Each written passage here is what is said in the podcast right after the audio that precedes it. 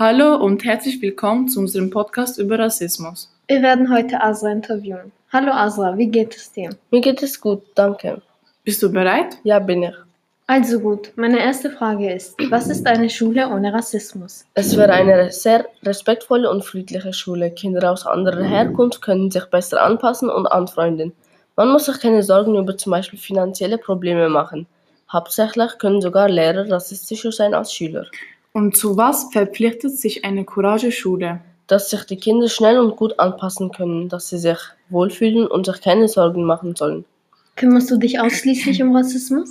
Ja, ich habe mich bereits öfters dafür eingesetzt in der Freizeit. Wo stehst du politisch? Ich bin ganz, nicht ganz auf der politischen Seite, da ich finde, dass die Politik den Weltfrieden kaputt macht und der Hauptgrund für Rassismus ist. Welche Arten von Rassismus kennst du? Mit welchen Arten hast du bereits Erfahrungen gemacht? Ich kenne Ausländerrassismus, Rassismus zur Religion, zur Hautfarbe, zur Kultur und ganz viele weitere.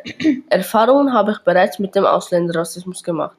Was ist ein gutes Beispiel, was die Diskriminierung gegen, gegen Dunkelhäutige gut interpretiert? George Floyd zum Beispiel.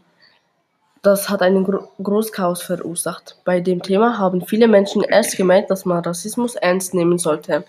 Hältst du die Black Lives Matter Bewegung in den US-Staaten für eine richtige Aktion? Ja, tue ich. Man sollte mehr au- darauf achten und sich mehr dafür einsetzen.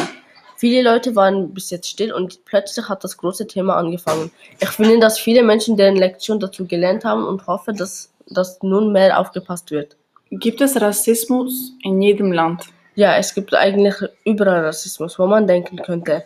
Menschen sind nie zufrieden mit deren Umfeld. Sie sollten besser aufpassen, was sie mit, wie sie andere behandeln, da viele nicht dafür können. Was denkst du, was man tun könnte, um den Rassismus zu stoppen? Ganz viel protestieren, dass die Regierung öfters dafür reden sollte und die benötigte Aufmerksam um die benötigte Aufmerksamkeit zu bekommen.